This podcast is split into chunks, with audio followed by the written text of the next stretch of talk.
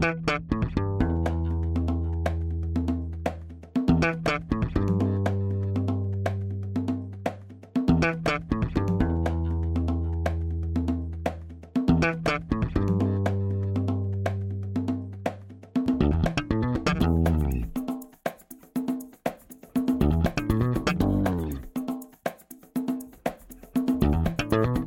Este é o Tapa da Mão Invisível, podcast destinado àqueles que querem ouvir ideias que abalam sociedades e que não são ditas na mídia tradicional. Bem-vindo, Paulo Fux. Episódio 100, Júlio. Chegamos lá. Impressionante, cara. Parece que foi rápido. Acho que a gente fez 100 episódios. Eu não me lembro de ter falado 100 horas contigo, mas eu falei 100 horas, no mínimo 100 horas contigo.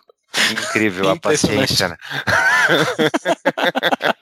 Temos uma terceira pessoa na nossa jornada desde quase o início, que é o nosso convidado de hoje, Júlio. Seja muito bem-vindo, Thiago Bertelli. Opa, tudo bem, Júlio? Tudo bem, Paulo? Eu não cheguei a gravar 100 horas com vocês, mas eu tenho certeza que eu já editei umas 200 horas de vocês.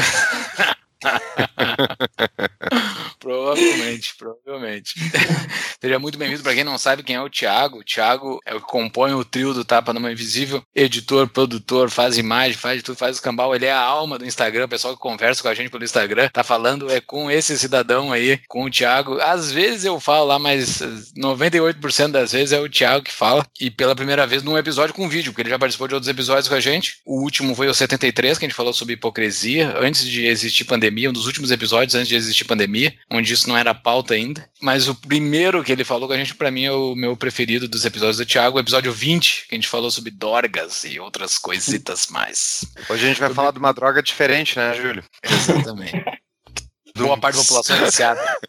Todo mundo é viciado, todo mundo quer um pedacinho. É a droga que faz menos mal, né? Eles dizem. é, pois é.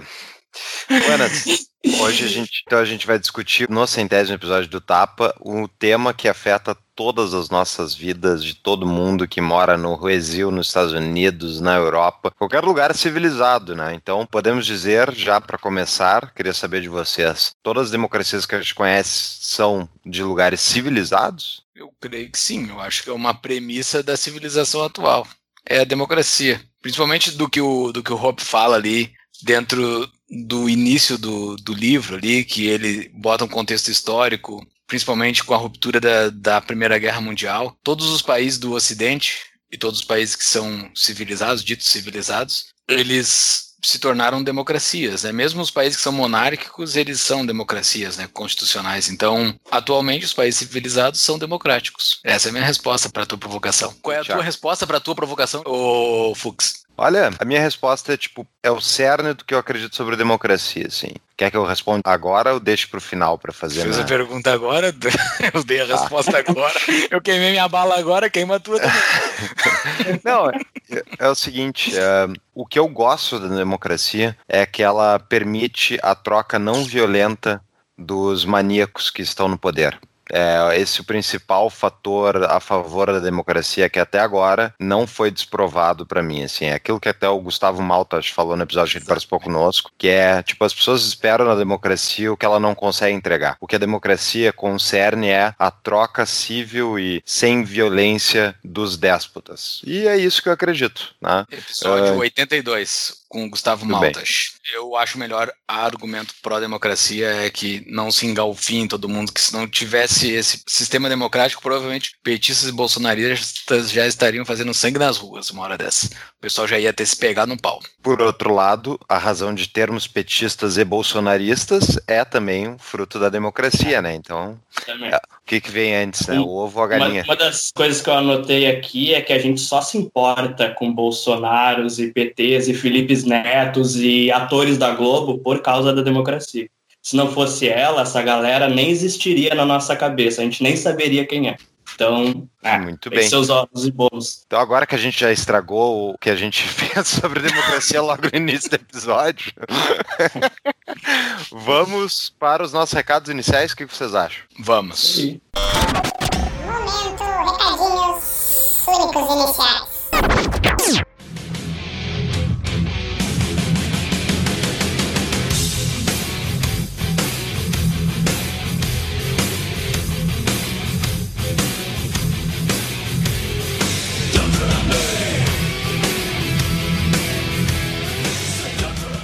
Buenas. Bom, hoje é comigo. Houve um pequeno problema no episódio. No meio dele, faltou luz na casa do Júlio, querida Brasília.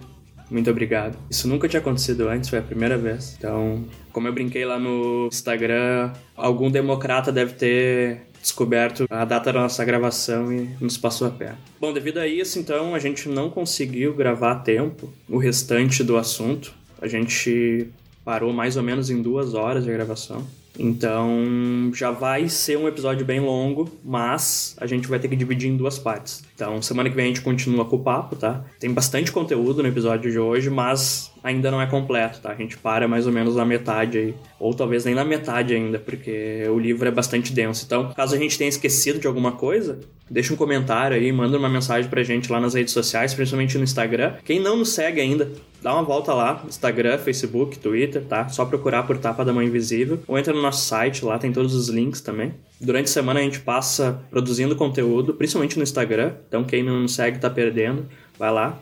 Twitter também a gente sempre tá comentando alguma coisa. Então, só para concluir sobre o episódio, concordou, não concordou, enfim, deixa um comentário aí, entra em contato conosco. Vamos continuar essa discussão durante a semana, pra semana que vem a gente continuar aqui no podcast. Recadinhos de sempre, então. Quem quiser apoiar esse nosso projeto, como vocês sabem, é algo totalmente voluntário, a gente não cobra por fazer isso. Né? Os guris apresentam, eu trabalho mais por trás da cortina, editando todo o material que vai ao ar. Então, quem quiser contribuir, entra no nosso apoia, apoia.se barra tapa na mão invisível. Lá tem várias categorias, desde 5 reais até, sei lá, quanto o bolso de vocês ditarem. E aí vocês vão estar ajudando a gente a poder continuar esse projeto. Bom, o restante que a gente sempre avisa então, os livros indicados no, nesse podcast nos outros estão nas show notes, tá? Para quem não sabe, as show notes é um, praticamente um documento onde a gente coloca todos os links, os livros, os artigos, os vídeos que nós citamos em todos os podcasts. Está lá no nosso site, então entra lá www.tapadamãoinvisível.com.br. Vocês vão encontrar então os show notes, todos os links, os livros indicados, quando vocês compram pelos nossos links, a gente ganha uma parte, então acaba nos ajudando. Os links das nossas redes sociais, enfim, tudo lá no nosso site. Quem quiser contribuir também com Bitcoin, nossa carteira tá lá. Então é isso, não vou me esticar tanto porque o episódio já tá grande para não ficar gigantesco ainda mais. Só quem tiver então nos assistindo pelo YouTube comenta aí embaixo, dá o like. E quem estiver ouvindo pelo podcast, quiser nos dar uma força indo lá no canal do YouTube, inscreva-se no nosso canal. A gente está crescendo bastante, esperamos começar a produzir mais conteúdo por lá em breve.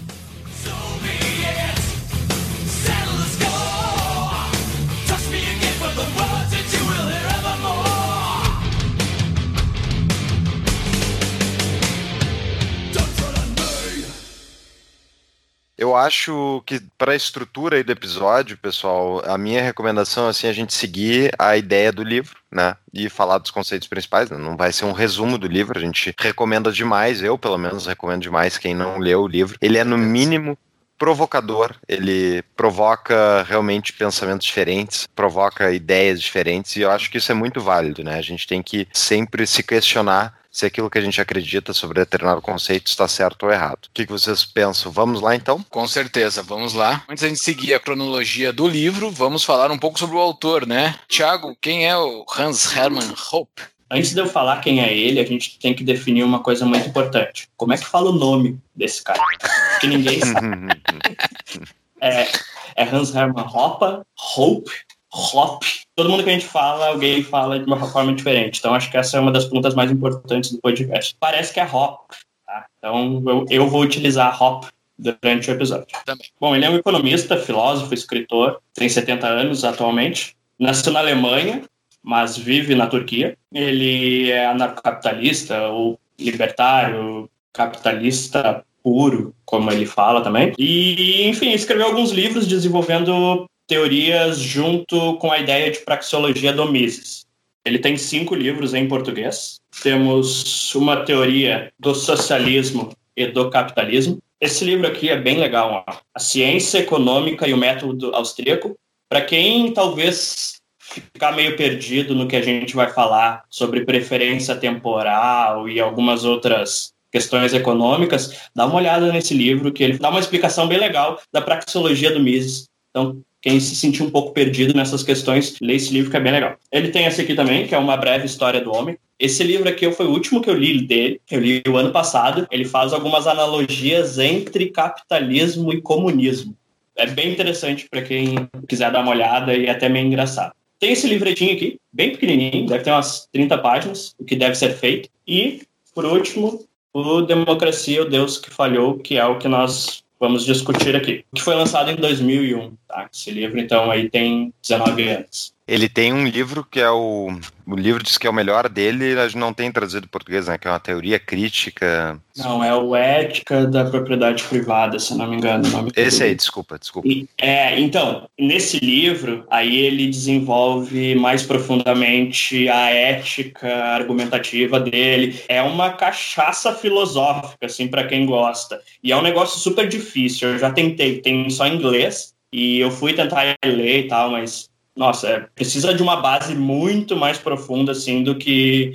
Tipo assim, quem está acostumado a ler Mises e outros autores da escola austríaca e tem certa facilidade, porque realmente eles escrevem de maneira simples. Quem vai ler os livros filosóficos do Hop tem uma dificuldade bem grande, assim, porque é bem difícil. Mas eu super indico, e inclusive esses dias eu falei com algum, um, alguns ouvintes nossos pelo Instagram, e eles disseram que estão traduzindo esse livro. Então, quem sabe aí mais para frente a gente anuncia aqui. Bacana. Todos esses bem. livros que o Thiago citou estarão nos nossos show notes com os nossos links do Tapa. Entrem lá, comprem os livros pelos nossos links e nos deem essa ajudinha. Ele é um alemão que foi morar nos Estados Unidos, desenvolveu o trabalho com os libertários dos Estados Unidos, com Rothbard e com outros que fizeram parte, que fazem parte do Mises Institute que fica nos Estados Unidos, né? Ele é um cara bastante importante lá. Nesses trabalhos dele, ele ficou meio que proeminente, assim, como o cara libertário, né? Meio que o cara libertário vivo atualmente, né? Não tem nenhum libertário que se sobreponha a ele. O cara ficou meio, meio que modinha dentre os libertários. Então, você que não é libertário e está ouvindo o nosso episódio, esse cara ele é meio que um herói dentre os libertários, um herói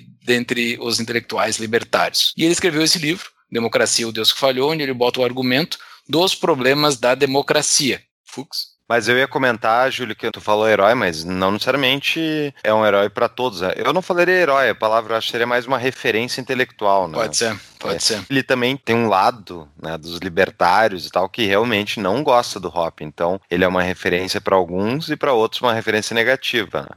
Exatamente. É, que depende da linhagem, digamos assim, austríaca, né? Porque tem quem diga que existe a linhagem de Mises, que daí segue Mises, Rothbard, o Hoppe, né? Que é a galera que defende mais a abordagem praxeológica.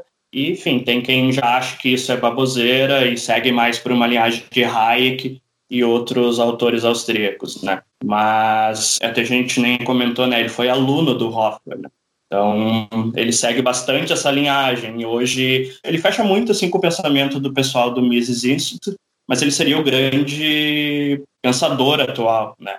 porque eu acho que foi ele quem deu realmente continuidade às ideias, principalmente a do Rothbard, desenvolvendo ainda mais a ética, e, enfim, escrevendo algumas outras coisas com abordagem praxeológica. Até para a gente dar essa introdução para quem não conhece, né, se a gente for pensar em termos de linhagem de conhecimento, né, o Mises desenvolveu a praxeologia, a ciência da ação humana, como ele chamava, então que tu basicamente tu faz uma dedução lógica da realidade que todo homem age, né, que todo homem age a partir de uma intenção de melhorar o seu conforto, seja ele material, espiritual, o que for, porque valores são subjetivos. Rothbard aplicou essa mesma a questão praxeológica para dentro da ética, e de forma que não havia sido feito pelo Mises. E depois o Hop veio e o Hop veio para os Estados Unidos estudar com Rothbard de propósito, porque ele era um socialista que conheceu as ideias do, do Hoppe e ele veio de propósito estudar então com Rothbard para desenvolver, enfim, pensamento na área, porque ele julgou que era a coisa mais consistente intelectual que ele havia conhecido. E, enfim, tem algumas diferenças entre o pensamento do próprio Rothbard e do Hoppe, mas nessa linhagem realmente eles são uma, o contínuo. O que eu ia comentar dos caras que não gostam hop são geralmente essas pessoas que são mais associadas a um libertarianismo de esquerda, que não, não existe tal coisa, né? Mas é como se fosse uma. O que tem mais. prezam mais uma questão Eu não sei como é que a gente poderia classificar essas pessoas. É, o, o Hope tem mais essa pegada que chamam do libertário brutalista. O Hope tem mais a pegada da remoção física, que é um argumento dele como um fundamento para empregar a lei privada, a atribuição da remoção física, que outros libertários meio que acham isso bruto demais, e essa remoção física,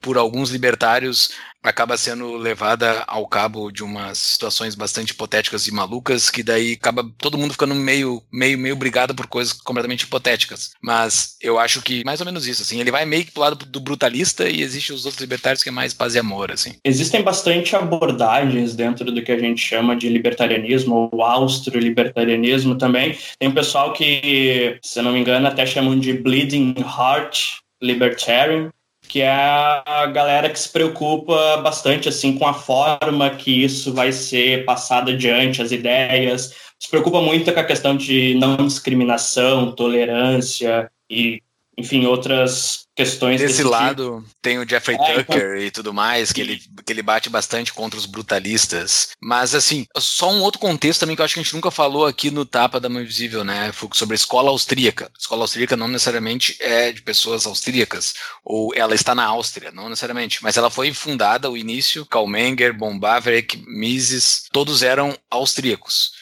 então, depois o Hotbird e tudo eram americanos, o Hope ele é alemão, e eles são outras nacionalidades. Mas começou com os austríacos, a gente não está falando de algo que é da Áustria. É que era o Império Austro-Húngaro. É né? Exato. Isso é, uma, isso é um negócio que está no livro, né? Isso é uma uhum. dor do, do uhum. Hope, né? Que a gente vai e falar. É importante também classificar corretamente, né? No caso, quando a gente fala em inglês libertarian, libertário, muitas vezes ele congrega os liberais dentro desse termo, né?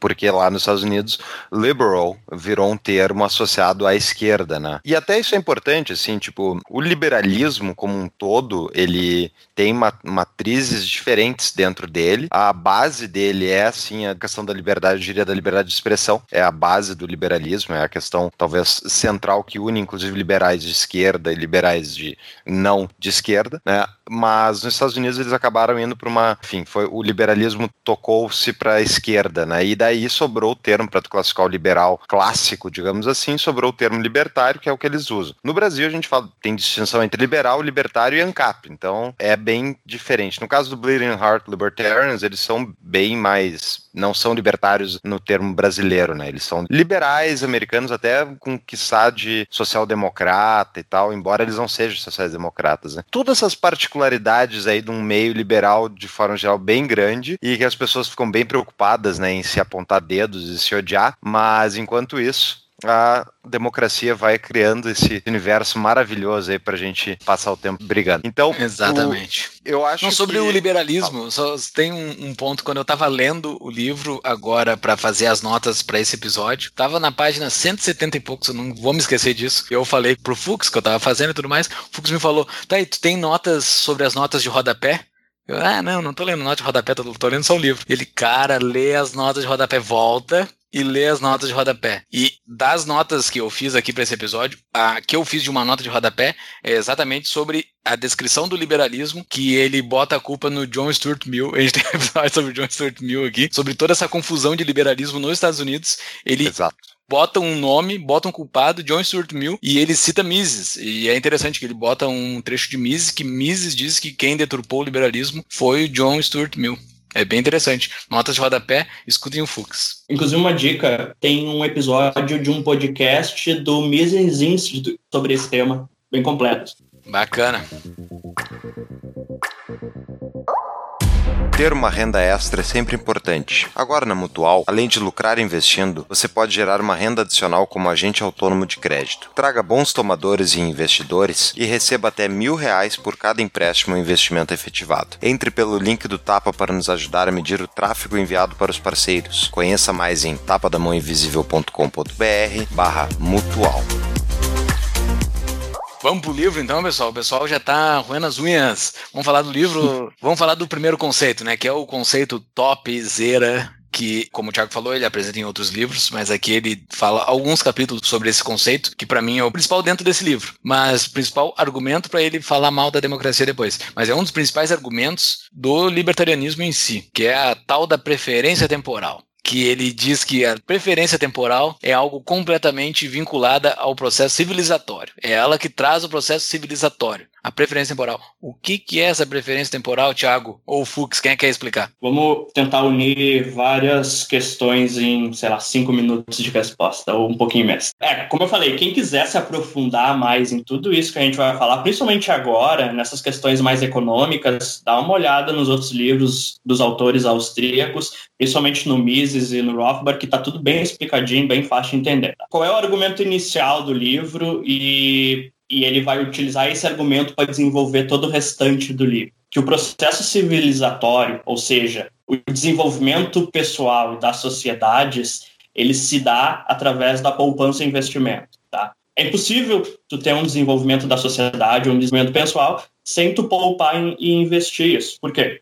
Porque essa é a única maneira de tu ter acesso a mais bens e serviços. Tu sacrifica um pouco do que tu tem agora né? Tu deixa de consumir um pouco agora para te consumir uma quantidade maior no futuro. Por que, que a gente faz isso? Né? Porque o dinheiro, enfim, qualquer coisa que a gente tem agora no presente, ela vale muito mais do que no futuro. Né? Se eu chegar para ti e te oferecer, sei lá, uma barra de chocolate agora ou daqui 10 anos, tu vai preferir agora e se for para escolher uma daqui 10 anos, tu vai querer muito mais do que uma barra de chocolate, né? Porque tu vai esperar 10 anos, então tem esse tempo todo de espera, tu quer alguma coisa a mais, né? Aí, Economia, primeiro semestre, primeira semana.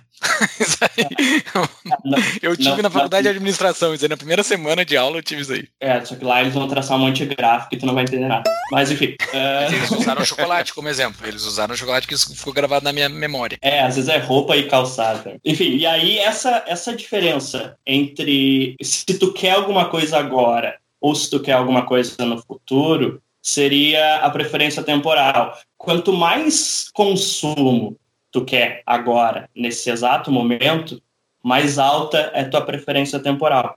Quanto mais tu poupa, mais baixa é a tua preferência temporal. Então, o argumento do livro é o seguinte: para tu te desenvolver pessoalmente e para sociedades, de uma forma mais geral, se desenvolverem, nós precisamos de baixa preferência temporal, porque assim a gente poupa a gente reinveste, tem dinheiro para emprestar, tem pessoas para investir e a gente vai se desenvolvendo conforme o tempo de uma forma equilibrada, digamos assim. Né? Depois a gente até pode falar um pouco disso sobre como a democracia tem esse desenvolvimento desequilibrado muito por causa dos bancos centrais e tal, mas daí eu vou deixar você falar depois disso. E aí, enfim, daí ele vai entrar no argumento principal do livro, utilizando essa questão da preferência temporal, que diferentes sistemas de governo incentivam influenciam as preferências temporais de formas diferentes. Né? Ele vai falar de sistemas monárquicos, ele vai falar de sistemas democráticos, né? A gente, daqui a pouco a gente fala um pouco sobre a diferença de cada um. Toda essa questão de preferência temporal, de poupar, de reinvestir, essa é a forma natural que todo ser humano utiliza para se desenvolver.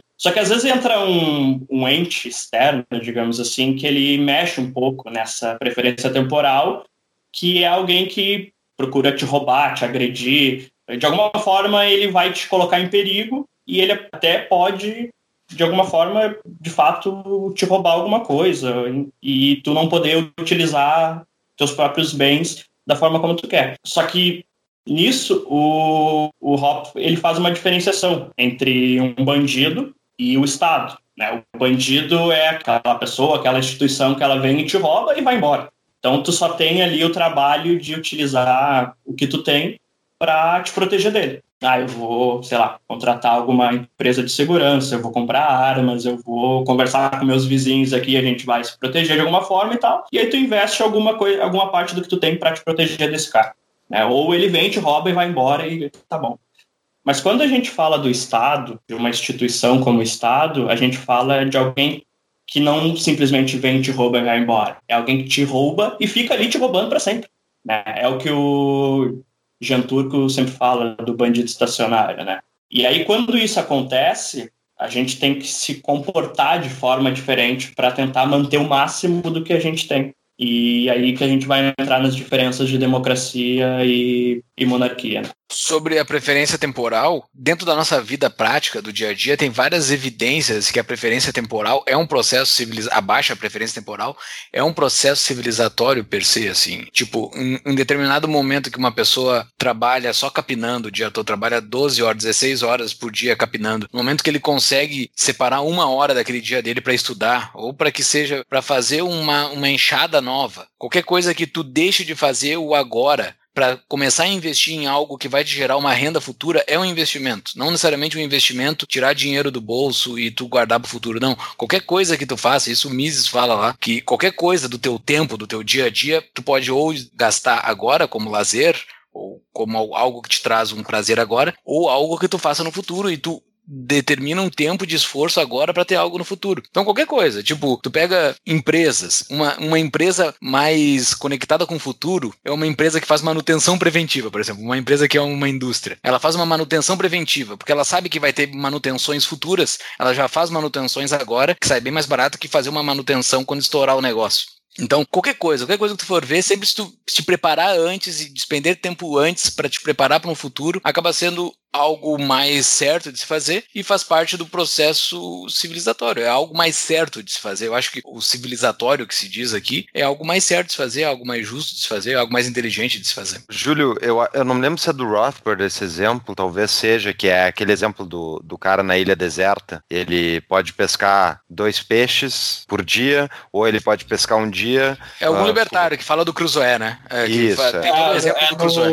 É no o que o governo fez com o nosso dinheiro. Isso, é do Rothbard, então. É, então ele é o exemplo, tu vai pescar, tu pesca dois peixes por dia e te alimenta com sobra. Ou tu pode escolher um dia, em vez de pescar dois peixes, ou tu pode pescar um peixe passar um pouco de fome num dia e gastar um pouco desse tempo a mais para construir uma rede de pesca que vai permitir a tua produtividade aumentar de dois peixes, então, de pesca para mais três, quatro, enfim. E a questão é, a baixa preferência temporal é uma perseguição por maior produtividade, é fazer mais com menos. No caso do Robson Crusoe, numa ilha deserta, qual é o principal capital que ele tem acesso? É o tempo dele, é o trabalho dele, né? Então, se ele abdicar de consumir né? Ou mesmo procurar fazer as coisas de uma maneira mais eficiente, alocar o capital dele de maneira mais eficiente, ele vai no longo prazo tende a ter mais produtividade, né? Se eles e outra, né? dependendo do que ele escolher fazer com aquele tempo que está sobrando, né? Se é para aumentar a produtividade, então. então esse argumento da baixa preferência temporal, eu pessoalmente não vejo como negar ele, né? Se a gente pensar que a economia, a economia estanque, né? Digamos, tirasse uma foto hoje, por que, que a economia que produz 100 hoje vai produzir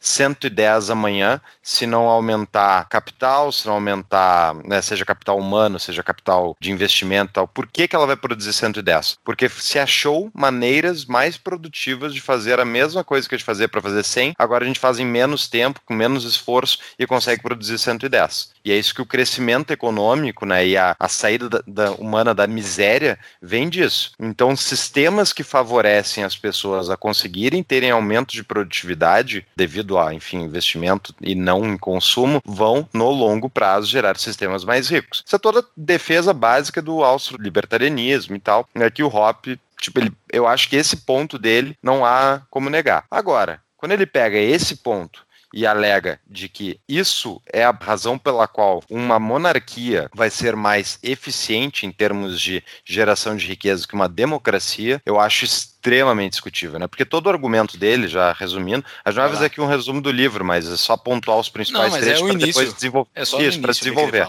Isso. Então, o que ele, ele alega que a monarquia é mais eficiente nesse sentido, porque o monarca é o legítimo proprietário de todas as terras daquele reino. E logo, por ter uma propriedade privada, e as pessoas são basicamente têm propriedade, mas não é uma propriedade, como é que se pode dizer, completa, né? Então, a rainha da Inglaterra é proprietária da Inglaterra. Não sei como é que é legalmente isso, mas isso é a base da argumentação. E era assim que eram as monarquias, né? No ele caso, disse que as monarquias de hoje, as monarquias modernas, não, não são mais assim, né? Ele, Exatamente. Ele então, no caso, o monarca, por ser dono então de todas, ele tem uma intenção de preservar e de acumular capital e permitir que aquela sociedade fique mais rica, muito maior que um, uma democracia. E a principal razão, e nesse ponto eu não, também não vejo como negar que ele está certo, que é o democrata eleito, o político eleito, ele é nada menos que um zelador. E ele ao Usa pegar bastante o termo zelador. zelador é, é muito bem, é muito bom. Ah, ele pega, tipo, o, o Bolsonaro, a Dilma, a avó do Badanha, ao ganhar o poder, eles têm. Aqui tá a avó do Badanha de novo. Seja bem-vinda, avó do Badanha.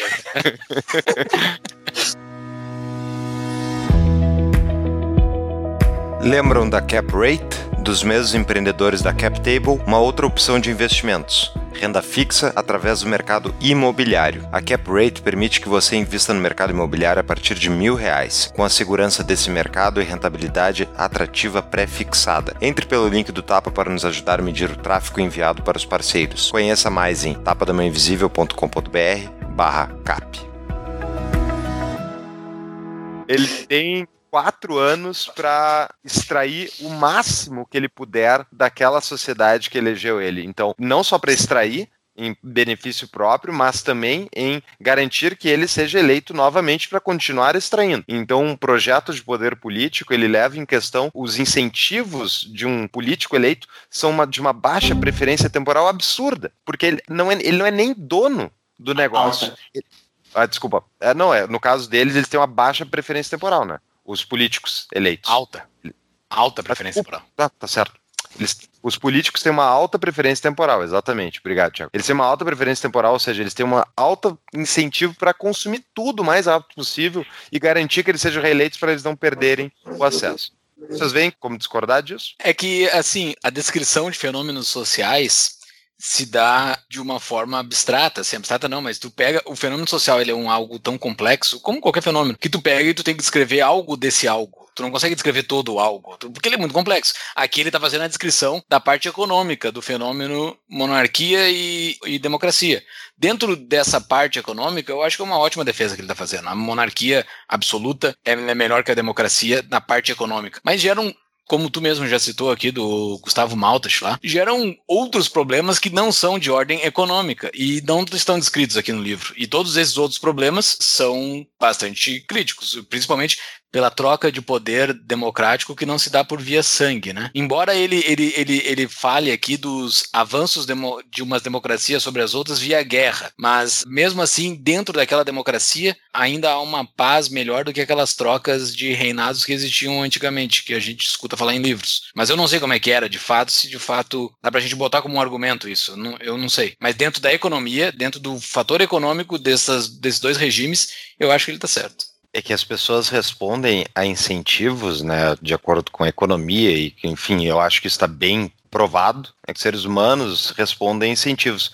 Na margem, eis a grande questão que eu acho que vai contra esse argumento do Hoppe, né? Ou seja, se a gente botar determinados incentivos econômicos para o Júlio fazer determinada coisa, ele provavelmente vai fazer. Ele, o Júlio, o Paulo, o Thiago, qualquer um. Mas tem gente que não só vai ter obviamente, valores subjetivos, vão ter incentivos individuais diferentes, mas principalmente sempre tem um psicopata, sempre tem alguém que não vai respeitar aquele incentivo da maneira que tu prevê. Exato, E daí- e ele fala isso no livro, né? Que os piores vão ganhar esse jogo. Sempre os piores. Nós temos amigos que são políticos, mas assim, os que ganham, os que conseguem chegar e mandar na porra toda são sempre os piores, né?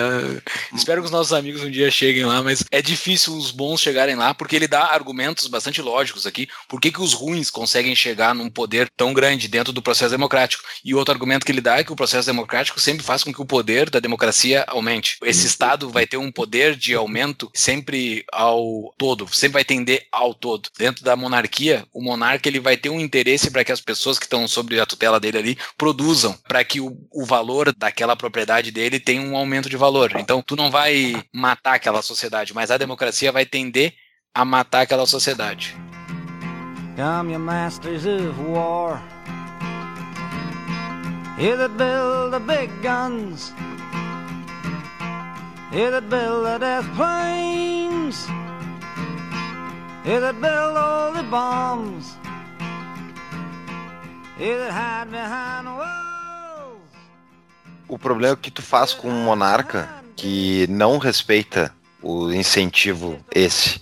Ele age justamente fora desse, desse incentivo. O que acontece é o monarca que vai agir do jeito que ele quiser. Afinal, se o Estado é dele, ele é o Estado, O que, que acontece quando tu vai contra o Estado nessa situação? Essa eu acho que é a grande discussão que o livro traz sobre esses dois sistemas, que é, tu prefere viver numa, pelo menos para mim, essa é minha, minha, obviamente, a minha visão, que é, tu preferes viver num local onde, na margem, que digamos que está certo o argumento dele, e monarquias são, na margem, melhor do que democracias para preservação de propriedade privada e, e enriquecimento da sociedade. No entanto, e na monarquia, tu fica sujeito a, de vez em quando, ter um rei que não respeita isso, um rei, um imperador, enfim, quem for, que vai passar de trator em cima de todo mundo que vai contra, né? E isso tu pode, enfim, tem inúmeros exemplos de monarcas extremamente violentos, né? Então tu pegar o, o Ivan o Grande, que unificou a Rússia, ele matou todos os outros monarcas que poderiam, e é assim que ele unificou a Rússia. Então, tu tem essa opção, ou tu tem outros lugares que vão, que nem Inglaterra, vai por casamento e tal, mas que sempre vai ter um, um se pegar a história inglesa, vai ter lá um cara que não, não favorecia esse argumento rápido. Ou tu prefere uma democracia onde existe uma burocracia permanente sugando sem o incentivo de favorecer o aumento da propriedade privada e preservação dela, mas sim agindo cada vez de forma mais parasitária, só que de forma impessoal. Esse é o grande, meu grande receio com uma monarquia. Tipo, tá, o rei ele é maravilhoso, ele respeita, bababá, e daí um dia tu confronta o rei em algo que ele não concorda. Se ele é a justiça, ele é o governo, ele é o Estado, qual é a chance de um indivíduo contra essa, esse monarca?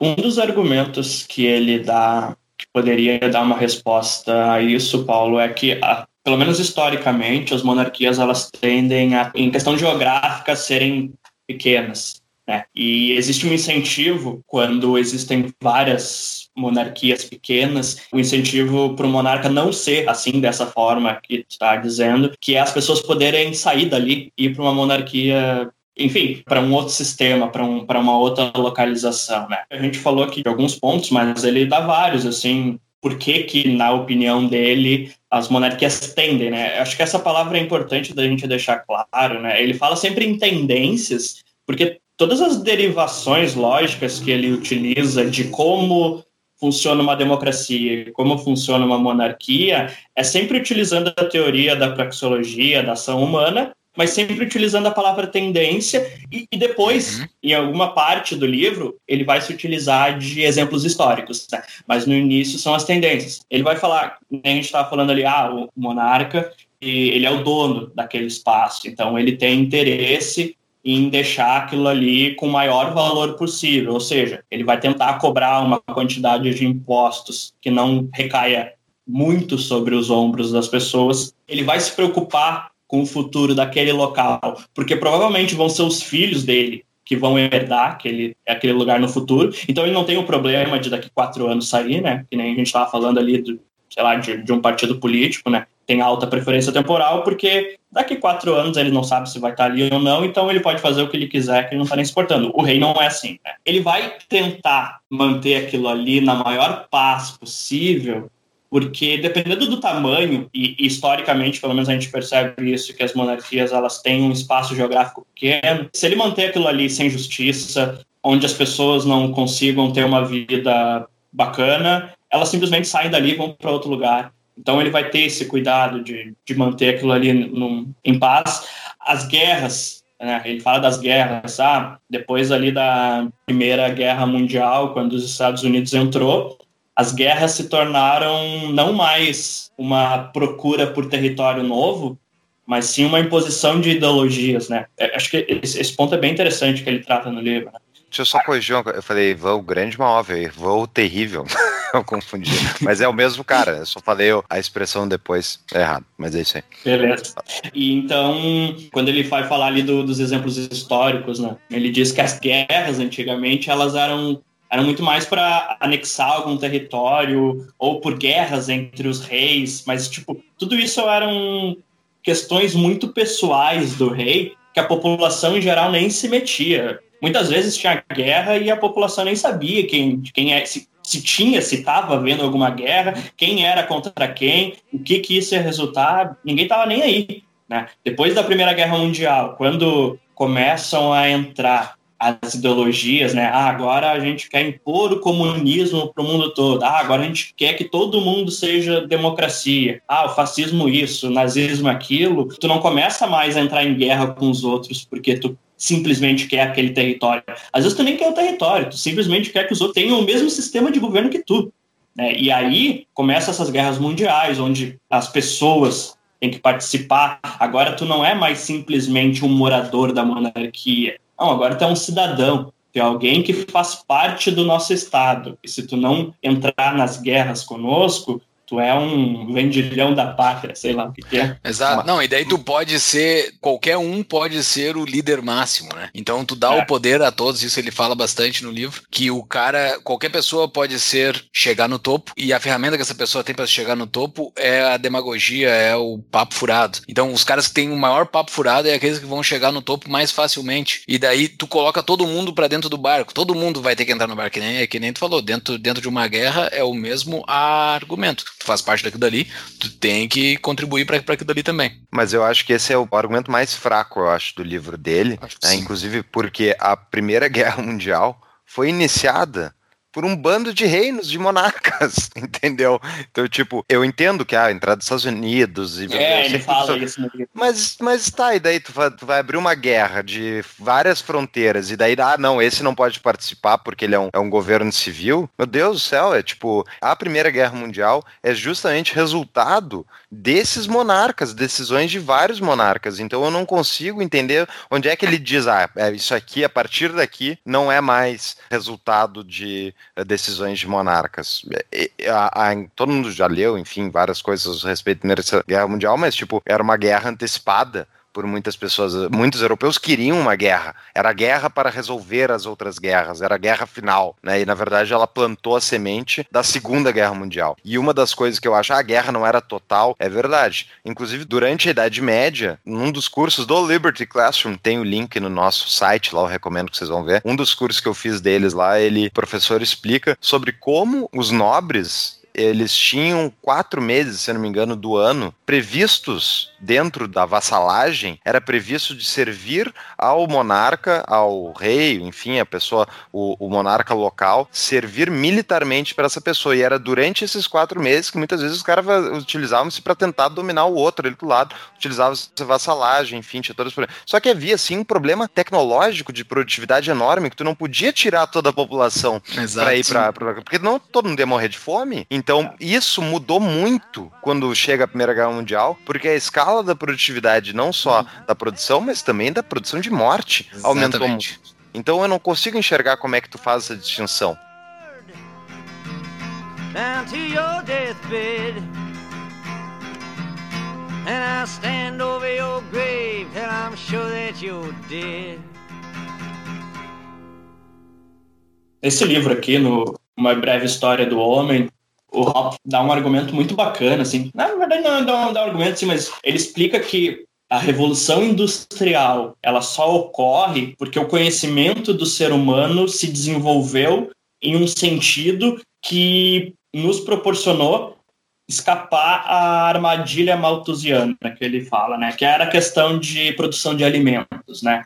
Na faculdade, inclusive, a gente dá muita risada quando falam de Malthus e tal, porque de fato se mostrou errado a ideia dele de que ia faltar comida para a humanidade, né? Mas no tempo que ele escreveu isso, era algo que fazia sentido, porque as sociedades enfrentavam esse problema, né? Foi a partir do conhecimento humano se desenvolveu técnicas e tecnologias, a gente conseguiu fazer com que esse problema não existisse, existisse mais. E aí, enfim, se desenvolvemos, veio a Revolução Industrial, bastante tecnologia, capitalismo, produção em massa, a fome, infelizmente, não foi totalmente erradicada hoje em dia, porque a gente tem bastante ditadura e países que não são capitalistas. Mas a gente superou esse problema, né? E aí eu fiquei me perguntando como é que seria uma monarquia dessas que existiu lá no feudalismo, pré-revolução industrial, hoje? Será que a gente não teria outros problemas do tipo que a gente encontra hoje em dia numa monarquia? E a gente só não encontrou isso lá antigamente por causa que a gente não tinha tecnologia suficiente para produzir tanto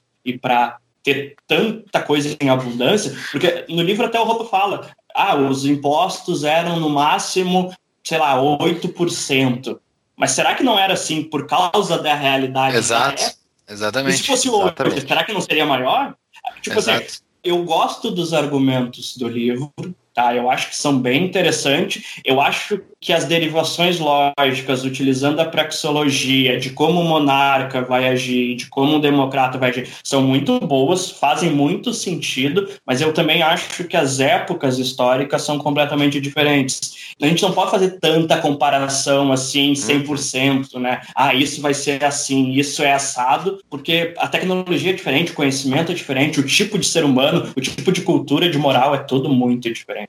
Seria legal a gente ter os dois hoje acontecendo para a gente comparar. É, isso, é, isso é um ótimo ponto. Até vou botar no, no show notes um artigo que fa faz uma crítica teórica aos argumentos do Hoppe também. E uma das coisas que ele cita é isso, e uma das falhas do livro, e isso eu concordo, é tipo, tu comparar períodos históricos totalmente diferentes, né? E botar, tipo, lado a lado e dizer, ó, um, um gerou mais isso, mas... existem inúmeros fatores Exato. pelo qual o desenvolvimento foi para um ou para o outro, né? O ponto principal, ao meu ver, de jogar contra a monarquia é o fato de que ela resultou nessas guerras mundiais. Ela resultou no sistema que a gente vive hoje, que o Hoppe é crítico, né? Ao mesmo tempo, muita coisa boa ver, né? Então, isso é uma coisa, tipo, não necessariamente é 100% ruim, não necessariamente é 100% bom. A gente pô, provavelmente está em algum lugar do meio. Agora, dizer, tá, aqui é bom, aqui é ruim, é muito preciosismo, eu acho, né? É, e essa defesa dele da monarquia ser melhor que a democracia é no início do livro, né? Porque ele vai seguindo depois mas com vários outros argumentos contra a democracia, né? Então, assim, mas é algo que é muito emblemático no livro. É impressionante. Tu não consegue,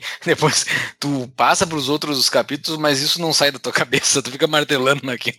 Pô, ele defendeu a monarquia mais é mais importante, ou mais, ou mais justa que a, que a democracia. É complicado isso, cara. É muito complicado. E ele bota como uma. Ele bota isso no fim do livro também, mas ele bota no início do livro, quando ele faz essa comparação monarquia e democracia, a forma como a gente pode lidar contra a democracia democracia, né? Que ele bota no fim depois, que é ridicularizar a democracia, né? Ele bota como a ferramenta que se tem, como a democracia é o, é o governo da maioria, tem que chegar ao máximo possível das pessoas, ao ponto de ter bons argumentos contra a democracia para ridicularizar ela. Isso é um dos pontos que eu concordo muito com ele. Isso é um dos pontos da existência do tapa da mão invisível, inclusive, não só da democracia, mas de políticos como um todo, né? Que a gente ridiculariza aqui. Tu tem que chegar no ouvido das pessoas e falar para elas que esse sistema ali é falho e possui várias falhas e a gente vai seguir falando mais o restante do episódio sobre essas falhas, mas esse é uma ferramenta que para mim é a ferramenta principal que existe pra gente lidar. Isso é a origem do tapa da mão invisível apoie a Tapa da Mão Invisível e espalhe para seus amigos. Então tá, vou falar isso mais várias vezes durante o Tem é... um ponto a favor das monarquias essas, principalmente a de Habsburgo, tá? Que é, um, que é, algo completamente empírico, tá? Não tem, não tem lógica, tá? Tiago, bota alguma música de deboche aí. Mas assim, a, a, a monarquia de Habsburgo gerou as principais mentes que existem, as principais coisas que existem, assim, quase todas as áreas do conhecimento de hoje, 2020, se for pegar a principal mente daquela área de conhecimento, veio da Viena pré-Primeira Guerra Mundial. É impressionante. É dentro da psicologia, é dentro da engenharia, é dentro da física, qualquer. Eu, eu não sei o que aconteceu em Viena especificamente, mas o que o Habsburgo fez lá é algo que, que gerou uma civilização muito grande. Gerou um processo civilizatório muito grande, a ponto de ser base do nosso conhecimento atual. E os Estados Unidos utilizou da Primeira Guerra Mundial para pegar esses cérebros, botou tudo para dentro dos Estados Unidos. Levou esses caras tudo para lá e os Estados Unidos saltou para a primeira potência do mundo. É, esse argumento eu achei realmente muito bom. Eu tô até tentando achar que achou no, no Mas não é no livro, né? Roda... Não, é na nota tá, de rodapé. Tá, é uma nota de rodapé. Nota. É uma é. Roda, nota de rodapé bem grande. Que ele cita todos os caras. É impressionante mesmo a produção intelectual e cultural que essa, esse período produziu. E a argumentação é, dele é que. Né? É, a argumentação dele é que os nobres, eles tinham então as cortes, e as cortes eram chamarizes culturais, onde eles financiavam a produção de ciência, a produção de cultura e tal, porque sobrava dinheiro, porque era um país que estava enriquecendo e tal, e isso não tem como negar que existe algo de diferente ali, né? Até porque essa concentração de mentes brilhantes, realmente, desde então, não vimos mais em um local tão concentrados. Surgiram, né? Existe hoje nos Estados Unidos, mas os Estados Unidos ele leva para lá as mentes que estão espalhadas pelo, pelo, pelo mundo todo. Mas é. lá surgiram as mentes, lá foram formadas as mentes. É um negócio que, que é completamente fora do, fora do comum, assim. A gente nunca mais viu. Vai ver mas dentro mesmo... da música, né? O ápice da música foi lá naquela época, né? Quem entende de música, porque eu sou um ignorante, eu não entendo nada. Mas quem entende diz que o ápice da música foi lá. Não, não existe nada superior a lá. Achei aqui. A lista inclui, tá? De pessoas da época lá. Ah, tem um monte de gente que. Vou puxar só os que a gente conhece. Karl Popper, depois tem o, o Bombaverick, o Hayek, Karl Menger, Ludwig von Mises, Schumpeter, daí ele vai indo, tá? Depois advogados, juristas, depois tu tem o Freud, tu tem o Max Adler. Bah, Não sei quem a é. lista é, é é, é interminável. Ah, de cabeça eu não sei. Eu lembro que ele é famoso porque O irmão um- do Mises é um cara fodão na, na física ou na engenharia. O irmão do Mises é um cara que é, que é livro base para alguma parte dessas exatas. Assim. É, ele Cara, é é citado aqui. Mas enfim, tudo isso então é na página 18 que tá aí, sua nota de rodapé 6. tá? Enfim, o ponto principal é talvez a razão pela qual não aconteça mais de ter tanta gente interessante, porque hoje em dia, mesmo os Estados Unidos importando as mentes, a gente não tem, não sei por que exatamente, mas talvez tenha algo a ver com democracia, a gente não tem essa produção específica que sai do mesmo local.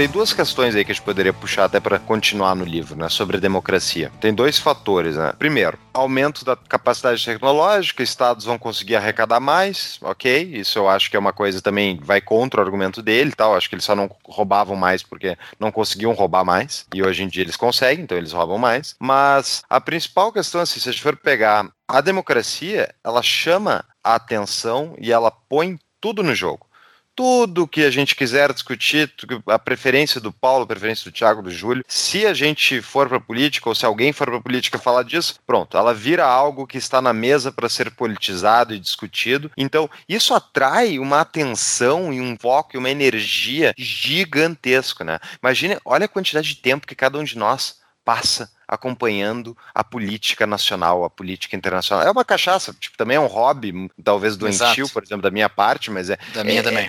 é, eu gosto, mas ao mesmo tempo me, me hobby, eu tenho que me policiar para conseguir segurar esse, esse negócio, porque por um lado eu tenho interesse, porque estão versando sobre a minha vida. Né? Se a, o idiota específico falou tal coisa e esse cara tem poder, eu começo a pensar, e essa coisa vai contra o que eu penso, eu penso, daqui a pouco esse cara vai vir pra cima do que eu quero, da minha propriedade, então eu tenho que me defender, então eu tenho que motivar o cara que tá do meu lado, eu tenho que falar a respeito, eu tenho que convencer pessoas, né? E tipo, numa sociedade idílica libertária não haveria essa discussão política, cada um seguiria sua vida e o que fosse para ser discutido seria discutido na família ou na comunidade local e não num balaio de gatos gigantesco com milhões de pessoas decidindo sobre umas das vidas das outras. Isso eu não, não vejo como falar a favor da democracia nisso, né? Mas, de novo, a gente não sabe. Eu não sei se Exato. tem alguma coisa mais a dizer. Não, é, eu também não sei. Tem um outro ponto que ele não aborda aqui, que é algo que aconteceu na Primeira Guerra Mundial e que a gente até já falou naquele episódio com o Ricardo, que é o século XX, o século da violência, política, que esse, essa Primeira Guerra foi uma ruptura institucional absurda e religiosa, e, inclusive entre os liberais, ah, liberais religiosos, né, contra o catolicismo. Então, assim, foi uma grande queda do catolicismo. Eu não sei se o catolicismo tem influência sobre o que tinha em Viena nessa época, mas essas, essas monarquias que caíram no, na Primeira Guerra Mundial é o catolicismo e, o, e a ortodoxia lá da, lá da Rússia, né? Então, são os dois grandes impérios católicos, caíram, ruíram, e ele tem um argumento dele aqui sobre o conservador de fato, que a gente vai falar mais lá na frente, mas o conservador de fato é um libertário, né? Depois ele fala que libertário é um conservador, que daí é um outro ponto que, eu- que eu quero que eu, que eu quero bater, que eu acho que não faz muito sentido. Mas o conservador, de fato, ele é um libertário, ele é cético contra o Estado. E eu acho que nesse ambiente eu acho que existia, assim, sendo bem otimista, tá? Eu acho que existia um ambiente de um Estado que tu, cada um tocava a sua vida local, assim. Eu não sei como é que era, mas eu imagino que o Estado era, era ele, ele tinha menos força por ser uma cultura de menos força, de o Estado não ser uma ferramenta de geração de coisas, entendeu? O Estado somente cumprindo o seu papel bastante limitado. Mas eu não sei, eu sinceramente eu não sei, mas é uma coincidência também que ocorreu nesse mesmo momento. Todas as monarquias católicas ruíram. A democracia e, e a visão, enfim, dos conservadores, dos liberais libertários, ela vai variar muito, né, de acordo com a época, com os valores daquela sociedade. Então, um conservador É. na Inglaterra em 1800 é muito diferente de um conservador hoje Muito no Brasil. diferente, cara. Muito diferente, né? Então, Não dá pro mesma cara fazer coisa. essa comparação. Essa comparação dele é muito in- infeliz. Eu quero continuar nesse assunto. Acho que é importante a gente falar um pouco de cultura, que eu, eu acho que isso é pouco ou nada falado no livro, algum ponto ou outro e tal, mas eu acho que isso é importante, assim, porque quando a gente se limita a simplesmente falar de monarquia e democracia, a gente de fato está se limitando demais, porque a coisa é muito mais complexa que isso. Porque existem democracias e democracias, e existem absolutismos e absolutismos. Por exemplo, né, é até uma pergunta que eu faço para vocês responder depois. As ditaduras que a gente tem hoje não seriam monarquias? Não, Porque assim, ó, porque se- se- o argumento do livro é o seguinte: não. monarca, ele é o dono daquele território. Não seria o Partido Comunista Chinês dono da China, não seria o. Eu esqueci o nome do cara lá de Cuba. O, Castro. o é Ping Castro lá, o Ah, não, o cara, eu pensei que era o da Coreia do Norte. É o Raul o Castro. É, mas é, po- pode ser o, o cara da Coreia do Norte ou o cara de Cuba. Eles não são donos desse país, eles não poderiam, nas definições utilizadas no livro, eles não, eles não poderiam ser taxados como monarca, a gente chama ditador. Mas se a gente for pegar escrito lá no livro quais são as funções e o que, que o, o cara é dono daquele pedaço de terra, mas é uma ditadura que todo mundo passa fome. A Venezuela não é praticamente uma coisa dessas, o Maduro é, É, dono eu- daquele pedaço de terra também. Eu acho que a teoria dele de monarquia absolutista, eu acho que sim. Porque, assim, dentro do processo monárquico que aconteceu no, no Ocidente, é diferente do que aconteceu ali, né? Existia meio que uma validação de exércitos e tudo mais, históricos, que talvez, uh, se for pegar o da Coreia do Norte, seria algo bastante semelhante ao que aconteceu lá no passado.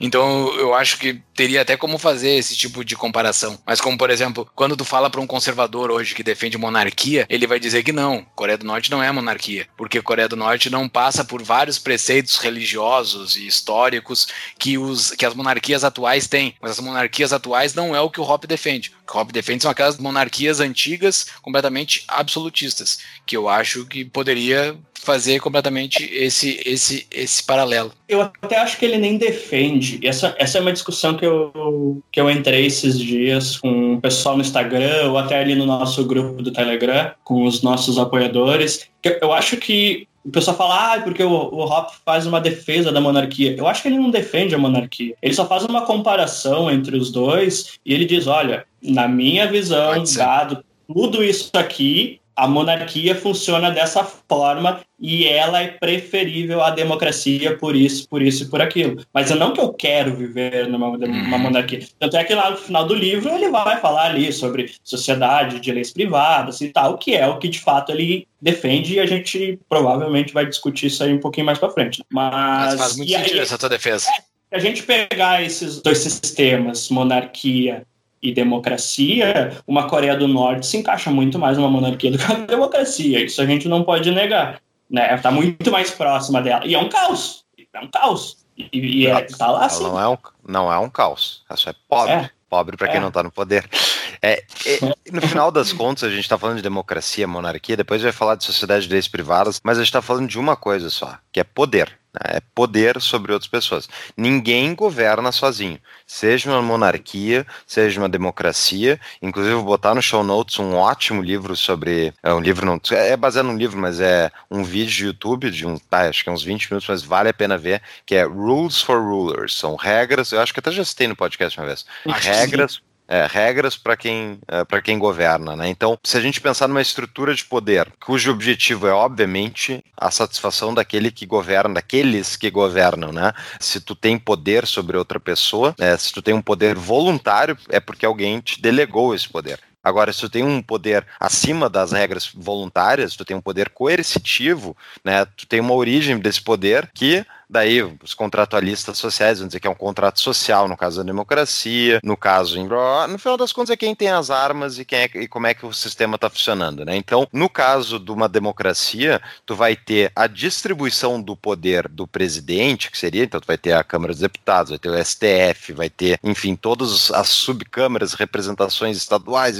ou seja, tu vai dividir aquele poder em muitas unidades e é na conjugação deles que as pessoas conseguem formular formular maiorias e conseguem dominar ou manter sob controle a corporação chamada Estado. Numa monarquia, numa ditadura, são muito menos pessoas. Esse é um ótimo argumento contra monarquias, contra ditaduras, obviamente, que é a quantidade de pessoas que é necessário tu manter minimamente satisfeitas para continuar no poder é muito menor. Ou seja, tu tem que distribuir esse poder de maneira muito, enfim, tem que distribuir muito menos poder para se manter no poder. E isso permite que tu haja muito mais como um maníaco. Né? Então, digamos, pegando, sei lá, no caso do Zimbábue, eu nem sei agora quem é que tá lá, mas era o, o Mugabe era o ditador. O cara fez um genocídio nos anos 70 e continuou no poder até o fim da vida. Acho que ele tinha 97 anos quando saiu do poder, só porque ele não conseguiu passar o poder para a mulher mais nova que ele tinha, tinha casado nos últimos anos. Tal. Foi uma confusão. E daí o exército retirou ele, mas ele manteve-se no poder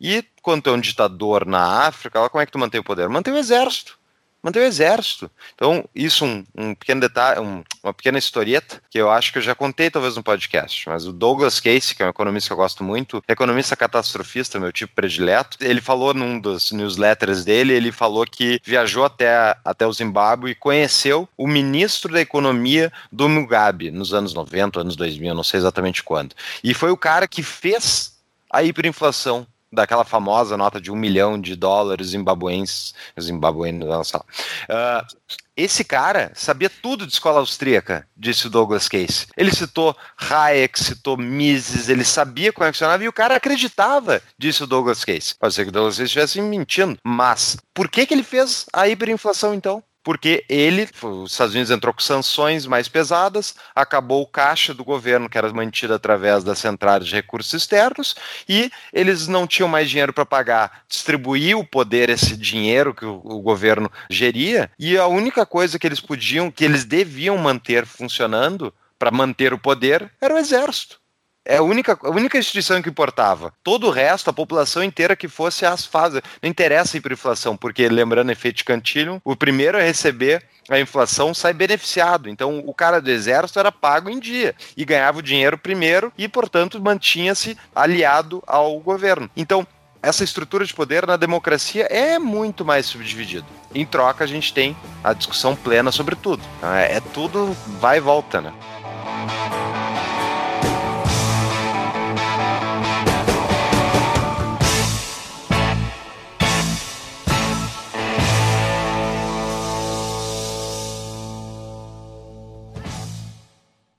Tem até um capítulo onde o Hop discute a ideia de democracia do Mises, né? Acho que é importante a gente citar isso rapidamente, porque quando ele fala de democracia no livro, ele está se referindo a esse sistema de governo onde praticamente, na verdade, onde todas as áreas na nossa vida se tornam públicas, né? E aí ele faz uma diferença disso com a ideia do Mises, que é uma ideia mais de autodeterminação, de um governo que se limita ali só a proteger os direitos individuais, né? Seria algo bem próximo, assim, ao que os objetivistas defendem também, que é um, um governo praticamente inexistente ali, voluntário, de certa forma. Não sei como é que isso ia funcionar, mas tudo bem. E onde, é, onde o governo, o governo se limita a. É, tipo assim, o governo não tem o poder, se quiser, de se meter em todas essas áreas, né? Ele seria mais ou menos os Estados Unidos ali com aquela com aquele pedacinho de papel minúsculo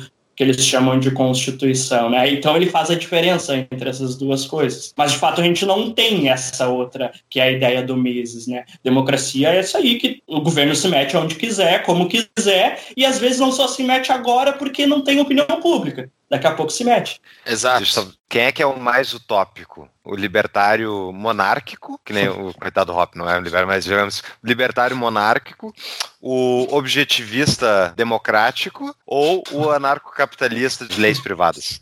É, os 3 a 80 quilômetros. Num cruzamento. É tudo utopia. Vai lá, Gil. Ah, cara, eu, eu acho que é tudo bagunça. E isso aqui é tudo legal na teoria. Na prática, a gente vai continuar com Bolsonaro e PT. Não. Na prática, a gente vai falar no fim do episódio. Olha só, uh, ele fala sobre a opinião pública, né, como sendo o fundamento para a manutenção da democracia. É, a, a, a democracia se mantém pela opinião pública. E ele tem que conseguir essa opinião pública convencendo essas outras pessoas que possivelmente chegarão ao poder no futuro e o poder está na mão delas e tu vai, tu faz esse ciclo vicioso eternamente e a democracia vai aumentando. Então, o argumento dele contra Mises é isso, né? Mesmo que Mises que aquela ideia de Mises fosse implementada, o estado do Mises que o Mises propôs, ele iria crescer e viraria o estado que é hoje. Ele dá o exemplo dos Estados Unidos, que era muito parecido no início ao que o Mises propunha e cresceu, porque sempre vai crescer. E esse é um argumento que é muito válido e é difícil de refutar, porque os estados sempre crescem, não existe caso onde estados decrescem. Pois é, Júlio. Então, eu estava pensando bastante sobre isso, porque a gente até comentou rapidamente ali sobre cultura e eu acho que isso é importante porque existem estados que eles não se agigantam tão rápido quanto outros, né? Por exemplo, no livro ele cita bastante o caso da Suíça. E aí hoje eu estava dando uma olhadinha assim como é que funcionam as coisas por lá. Cara, a Suíça é um exemplo de democracia que eu não vejo avançando o Estado para cima das pessoas. Foi falado aqui anteriormente, né? Se eu não me engano, o Bruno Souza perguntou: ah, quem é o presidente lá da Suíça? É. Ninguém sabe porque não importa, né? São 26 cantões onde é tudo bem auto administrado, sem uma união forte centralizadora dominando a vida de todo mundo, né? Eu fui olhar alguns dados econômicos assim, é tudo muito controlado lá. A questão fiscal, se eu não me engano, a dívida do governo está em 15% do, do PIB e isso não cresce. Tu tem o que os Estados Unidos deveria ser, que é cada estado ali colocando as suas próprias regras. Pô, é uma democracia que parece não crescer. Será que essa, esse, esse agigantamento que acontece nos Estados Unidos agora e que vem acontecendo em outros lugares ele não acontece por outros motivos, talvez devido às ideias, talvez a ideologias que nascem, porque assim, ó, a gente tem exemplos de democracias antes da Primeira Guerra Mundial. A gente tem exemplos de democracias até, sei lá, os anos 60, 70. Mas eu acho que o agigantamento, o crescimento das democracias e elas passam a tomar a vida pública das pessoas muito mais a partir desse ponto da década de 60 e 70, com o surgimento de ideologias novas. Né? Tu começa com essas ideias de pós-modernismo, de feminismo, de pessoas que precisam de alguma forma de alguma compensação histórica, enfim, todas essas ideias surgindo a partir dos anos 60, 70 e ganhando espaço dentro do Estado, e aí o Estado começando a crescer. Antes disso não era assim. Será que a cultura, será que a moral não é tão importante quanto esses outros fatores praxeológicos, econômicos e tal? Será que não tem como manter uma democracia mais ou menos no mesmo tamanho, sem se agigantar, se a moral, se a cultura do povo se manter, claro, daí a gente vai discutir, ah, mas como é que a gente mantém isso? Beleza, é uma outra discussão. Mas será que não dá? No caso da Suíça, eles tiveram vários, eles têm a possibilidade de fazerem referendos nacionais sobre determinados itens, tá? Eu não tenho aqui, mas eu vou tentar botar na show notes para nós. Eu lembro que teve algum referendo que era sobre saúde e ele foi negado, mas não foi negado, tipo, 100% das pessoas. Ele foi, inclusive, teve uma votação expressiva, embora minoritária. Então, o que, que, eu acho, né? Respondendo, Thiago. Com certeza, culturalmente, uma cultura mais homogênea em termos de valores e em termos de interesses vai facilitar que tu tenha um sistema de controle político, seja ele democrático, seja ele qualquer que seja, mais fácil, talvez, de tu manter a inércia daquele sistema. Né? E quando tu tem um país gigantesco que nem o Brasil, quando tem os Estados Unidos e tal, quando vai adquirindo essas proporções megalomaníacas de população, é inevitável que vai ter cada vez mais coisas passando pelo prisma democrático. Eu não sei se seja essa influência do pós-modernismo ou simplesmente eu acredito que tipo ter canal aberto para tu discutir publicamente qualquer tópico, invariavelmente teria gente que iria abusar disso para tentar se meter na vida alheia. Então, a gente estava falando no final das contas de tudo é sobre o problema básico da humanidade, que é a, a redundância. Né? Então tu tem dois seres humanos em paz, negociando, e eles estão adquirindo, enfim, o que é melhor que para os dois, eles fecham uma negociação, beleza. Daí um deles não paga o que é devido, não cumpre as regras. Né? E daí tu não tem uma terceira parte neutra, outra opção é tu pegar uma arma e ir lá cobrar o que, tu, o que lhe é devido. Né? Então, isso faz com que esse sistema possa cair numa violência que é um ciclo sem fim.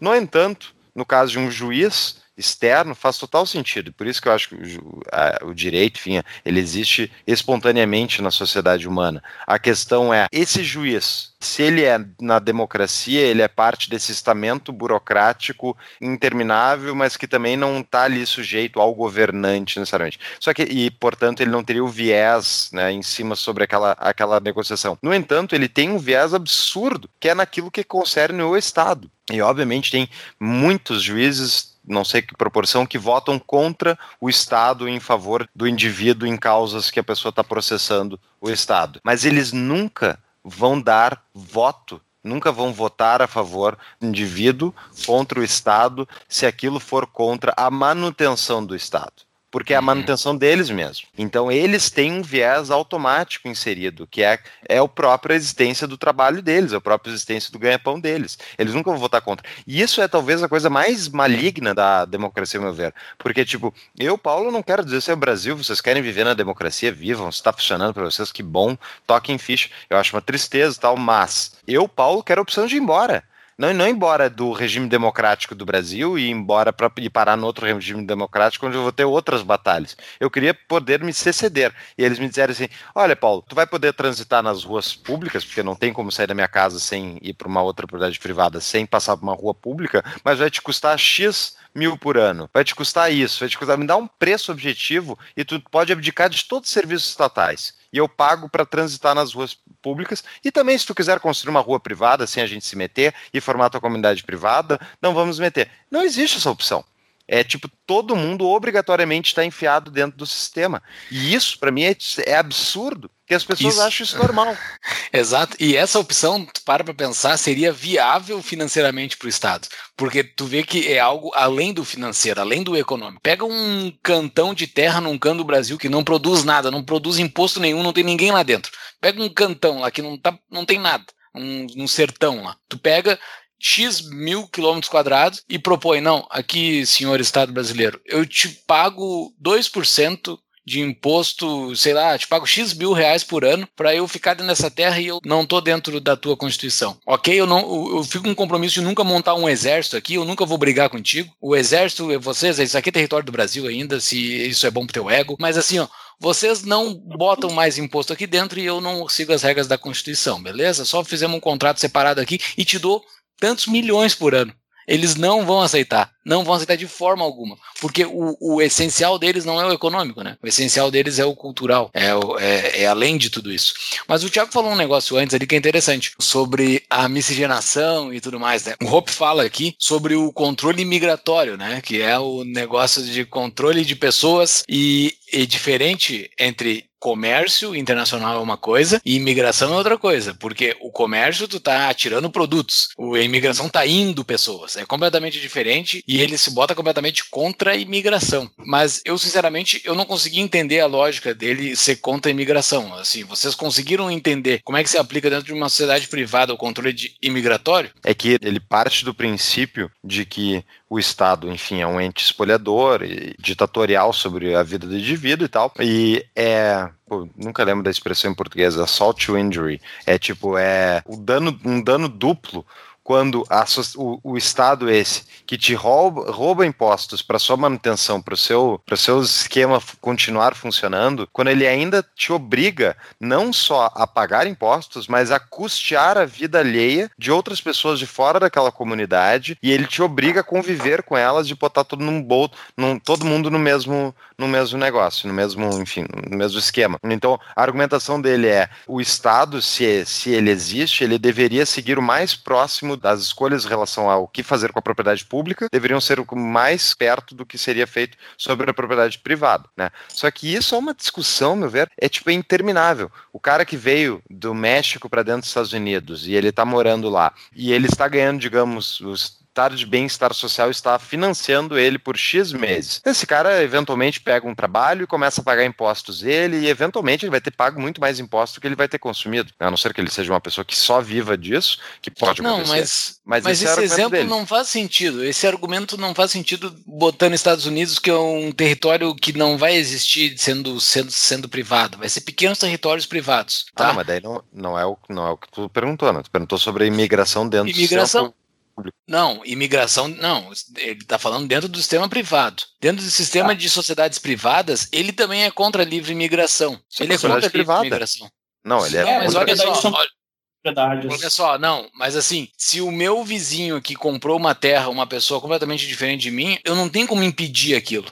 Eu não tenho como Nossa. impedir. Vai lá, fala, Thiago. Acho que a gente vai falar um pouco mais disso daqui a pouco, mas. Não, vamos falar agora, vamos É. falar agora, vamos falar agora. É, é que. É que, é que o, o Hopper ele defende uma ideia de sociedade mais fechada, como se fosse uma espécie de condomínio. Um condomínio, ou sei lá, algumas pessoas chamam de feudalismo, sei lá. Mas que seria uma espécie de contrato entre moradores, de pessoas que moram perto, e elas definiriam que dentro daquele local determinadas regras deveriam existir. E aí, dentro dessas regras, são regras de comportamento, sobre o que tu pode ou não pode fazer na frente de outros moradores, o tipo de pessoa que tu pode ou não pode convidar para a tua propriedade, aí tu limita, tu voluntariamente, através de um acordo com as pessoas que moram na tua volta, limita o tipo de pessoa que tu pode ou não receber na tua propriedade. Se tu não tiver esse acordo, aí beleza, a gente segue a ética da propriedade privada, cada um convida quem quiser, mas também vai ter responsabilidade sobre aquela pessoa, né? porque é uma pessoa que tu convidou para tua propriedade que pode estar causando um dano a terceiros, né?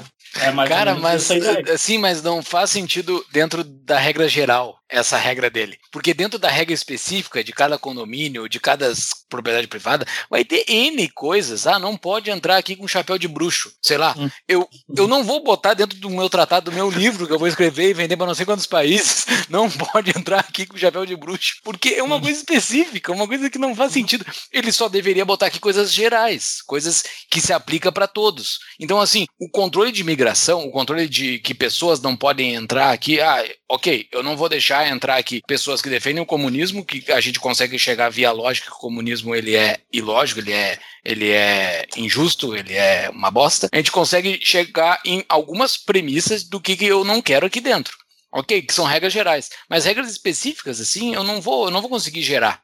pra Mas é isso. que o Hop, o Hop dá a visão dele de o que, que é o libertarianismo correto, né? Então, mas ao mesmo tempo ele diz isso no livro ao longo várias vezes ele diz: tu é livre, tu, tu faz a tua comunidade da maneira que tu achar melhor. Mas uma comunidade eh, libertária na visão dele seria uma comunidade que justamente não vai ser multicultural necessariamente. Vai- Não, não, lá, não necessariamente. Mas ela pode ter- ser qualquer coisa. Por exemplo, eu posso fazer uma sociedade só de mulheres. Por exemplo, as mulheres se juntam. Não, vamos fazer a sociedade só de mulheres. Beleza, mas eu não vou botar dentro do tratado geral uma coisa que é extremamente específica. Eu acho, eu acho que isso é, é extremamente específico, assim, para ele botar dentro de uma regra geral. E uma coisa que ele não fala disso é o seguinte: ele escreve, não sei quem tá vendo no, no YouTube, ó, ele escreve em uma, duas, três, quatro, cinco, seis linhas, em seis linhas, a Constituição Ideal. Não sei se vocês viram a página 164. Ele escreve a Constituição Ideal, vou escrever, vou declarar para vocês a Constituição Ideal. Todo indivíduo, além de ser o único proprietário do seu corpo físico, tem o direito de empregar a sua propriedade privada na maneira que ele desejar, desde que com isso ele não modifique coercitivamente a integridade física do corpo ou da propriedade de outra pessoa. Todas as trocas interpessoais e todas as trocas de título de propriedade entre proprietários privados devem ser voluntárias, contratuais. Cara, e ponto. Todas essas outras coisas são acessórias. Tu não vai botar dentro da regra geral, entendeu?